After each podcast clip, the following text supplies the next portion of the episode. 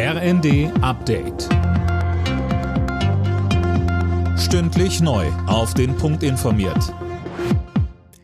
Ich bin Dirk Jostes. Guten Tag. Die Länderchefs und Kanzler Scholz sprechen heute über die nächsten Entlastungsschritte in Sachen Energiekrise. Letzte Woche hatte die Bundesregierung unter anderem einen Gaspreisdeckel angekündigt.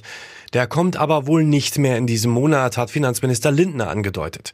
Berlins regierende Bürgermeisterin Giffey sagt im ZDF. Wir haben doch jetzt schon die Bäckereien, die Fleischereien, die sagen, wir haben die riesigen Kosten. Wir wissen nicht, ob wir das noch unser, unseren Betrieb aufrechterhalten müssen. Es muss so schnell wie möglich Klarheit geben. Und die hohen Rechnungen dürfen möglichst gar nicht erst ankommen.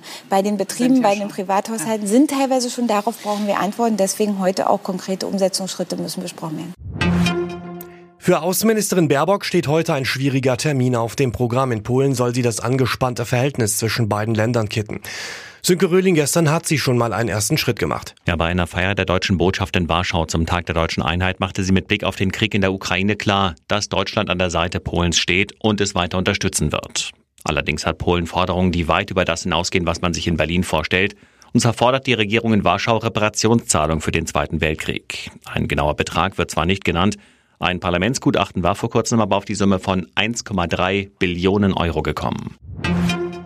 Mehrere EU-Abgeordnete aus Deutschland wollen laut Bild-Zeitung das EU-Parlament in Straßburg in den Winterschlaf schicken und sich nur noch in Brüssel treffen. Das Beheizen und Beleuchten von zwei Gebäudekomplexen gleichzeitig sei eine Verhöhnung der Steuerzahler, so die Begründung. Heute wird bekannt gegeben, wer in diesem Jahr den Physiknobelpreis erhält. In den beiden vergangenen Jahren wurden Forscher aus Deutschland geehrt.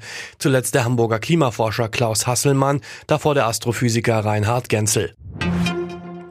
In der Fußball Champions League sind heute Abend gleich drei deutsche Teams gefordert. Ab 18.45 Uhr empfängt Bayern München Viktoria Pilsen.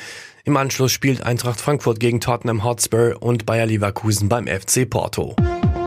Alle Nachrichten auf rnd.de